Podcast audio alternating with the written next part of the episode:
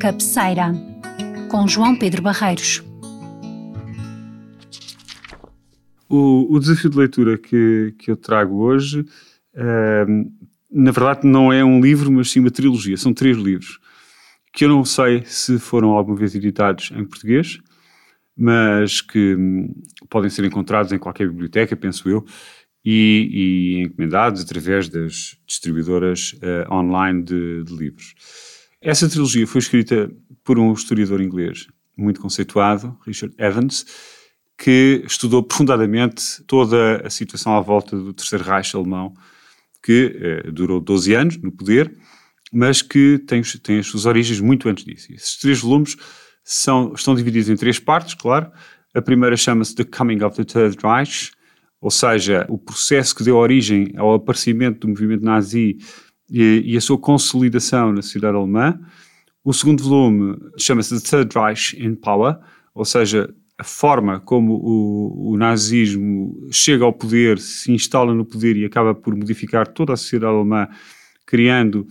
uma, uma espécie de unicidade silenciosa nos lados, militante noutros, uh, à volta desse regime. E o terceiro volume chama-se The Third Reich at War, que começa precisamente com o início da, da Segunda Guerra Mundial na Europa, portanto, de 1 de, 1 de setembro de 1939, com a invasão da Polónia, e termina com a, rendição incondicional dos alemães eh, no dia 8 de maio de 1945 em que de facto é, é, é, de facto, é o fim do Terceiro Reich, portanto do Terceiro Império, e, e o fim do nazismo. Eu penso que eh, a história do, do, do, século XX, não sendo eu historiador, naturalmente, mas um compulsivo leitor de história também, sobretudo de história do século XX, eh, é fundamental e cada vez mais uh, atual, porque não se podem esquecer as memórias daquilo que foi acontecendo. E sem dúvida que o regime nazi, é, muito provavelmente, terá sido a maior calamidade que afetou a Europa e, uma, e de certa forma, o mundo no século XX. Estamos a falar de um regime que se instalou graças a uma série, uma sucessão de situações uh, muito complicadas que afetaram a Alemanha no pós-Primeira Guerra, portanto, após aquilo que eles sempre identificaram como sendo a humilhação do Tratado de Versalhes, o fim, da, o fim do Império, o fim do Segundo Império, o, o fim da monarquia, o fim da aristocracia prussiana militar que controlava em grande parte a sociedade alemã e o aparecimento de partidos de esquerda que, embora já tivessem tido alguma expressão no início do século XX, depois de 1918 e 1919, começaram a, a, a, ter muito poder através, sobretudo, dos sindicatos ligados à indústria alemã. O problema é que uh, os partidos de esquerda, da esquerda, digamos, mais militante ou mais socialista e, e mesmo comunista, na sociedade alemã nunca se uniram, uh, combatiam-se muito uns, um, um, um contra o outro, faziam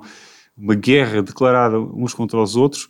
os partidos tradicionais da direita tradicional conservadora estavam mais preocupados em coisas como a restauração da monarquia, como a manutenção de um status quo económico favorável à sociedade alemã, e isso abriu portas ao populismo. Aliás, um tema que hoje em dia é muito atual e muito perigoso também. O que é facto é que o Partido Nazi começa com, basicamente, um bando, se assim se pode dizer, de agitadores, de, de, de pessoas relativamente novas. Uh, o próprio Adolf Hitler era um jovem na altura, uh, nos anos 20. Ele próprio, não sendo alemão, sendo austríaco, foi uh, cabo do, do, do, exército alemão durante a Primeira Guerra e foi, o, e foi mesmo não sendo de alta patente, foi condecorado com a Cruz de Ferro de primeira classe, portanto tinha ali um orgulho, um orgulho militar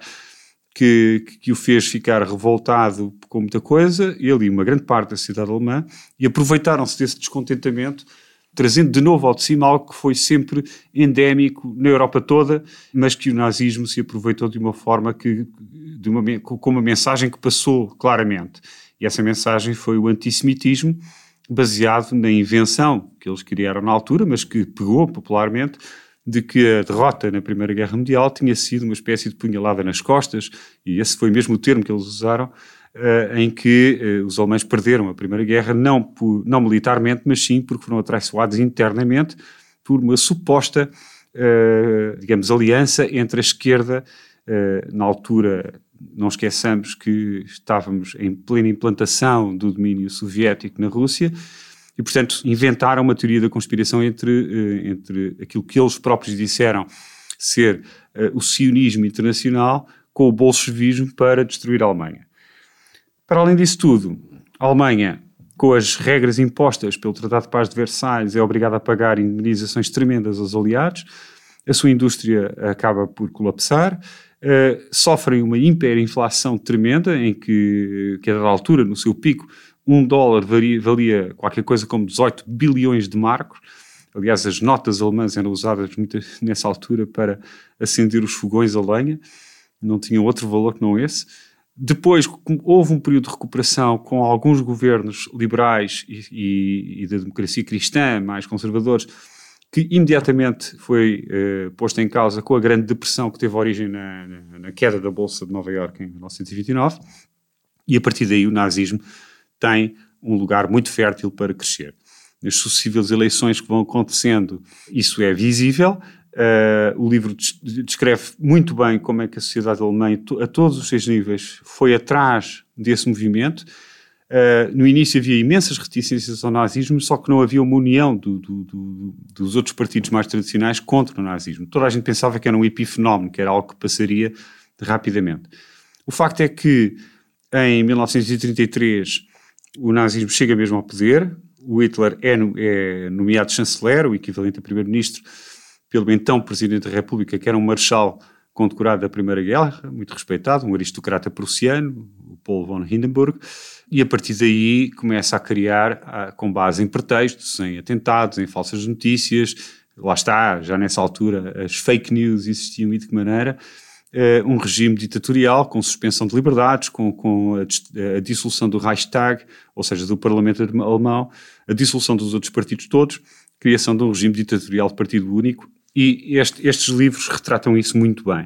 Uh, retratam como é que a cultura alemã foi toda ela uh, moldada à volta do nazismo, como os alemães, como o regime nazi, criou uh, um, esquema de cultura ariana, de cultura de, de raça pura, chamando tudo a, a tudo o resto uh, cultura degenerada. Havia exposições na Alemanha dessa cultura degenerada e, por exemplo, Van Gogh era, era um dos casos indicados como cultura degenerada, Picasso a mesma coisa e por aí fora. E, e isto vai se implantando uh, também com a, a falta de atitude e a falta de ação das duas grandes democracias europeias, que eram a França e, e a Grã-Bretanha, como se chamava na, na época, uh, que não agiram a tempo, estavam extremamente ainda afetadas pelo, pelo, pela mortandade que foi a Primeira Guerra, não queriam de modo nenhum entrar em guerra. A França tinha enormes divisões internas, teve um governo socialista dirigido pelo, pelo Dr. Leon Blum que não funcionou, que não, que não deu resultados, o, governo, o famoso governo da Frente Popular. Uh, no Reino Unido uh, não havia uma mobilização militar porque isso não tinha qualquer apoio popular. A ideia era nunca mais haver uma guerra e, portanto, deixaram que, que o nazismo, já no poder, anexasse sem quaisquer problemas a região desmilitarizada do Ruhr, na fronteira com a França, e mais tarde a Áustria, e logo a seguir o desmembramento total da Checoslováquia, que era a única democracia parlamentar e industrial da, da Europa Central. Com isso, o, o teatro geopolítico da Europa uh, acaba por ficar completamente alterado. Há um grande apoio e uma grande ligação entre a Alemanha nazi e a Itália de Mussolini, que já era uma ditadura desde os anos 20. Aliás, Mussolini era uma figura muito reverenciada pelo próprio Adolf Hitler. E depois, uh, com essa inação das potências democráticas da Europa, portanto, da Grã-Bretanha e da França, uh, o, Hitler consegue mobilizar em seu torno aquilo que seria talvez o mais improvável, que era todo, todas as forças armadas alemãs,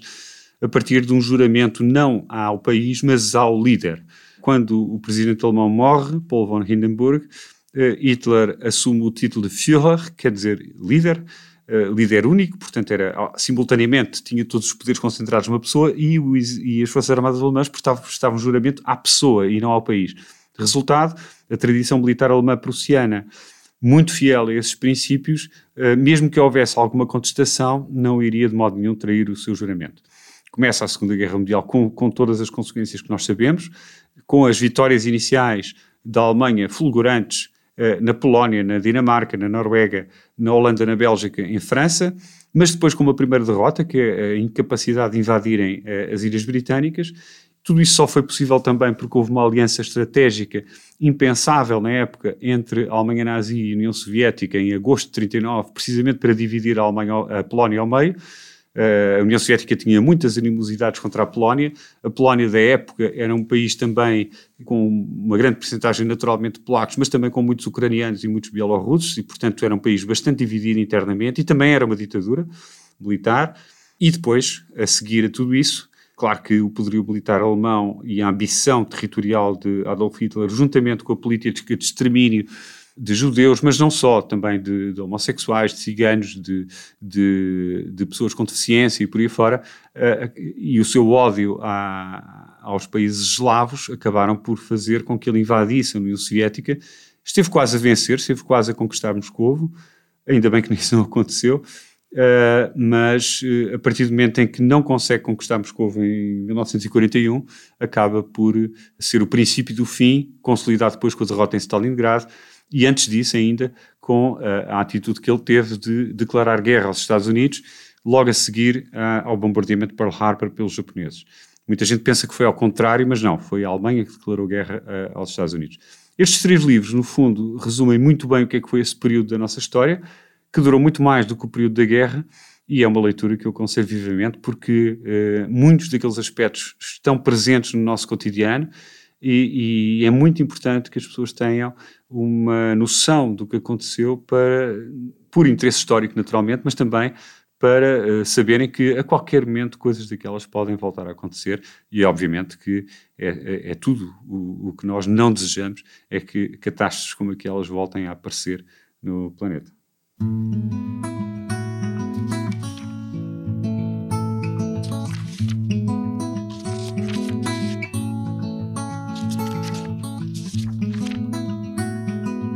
Este programa foi produzido pela Biblioteca Pública e Arquivo Regional Luís da Silva Ribeiro, em parceria com a Casa do Aço.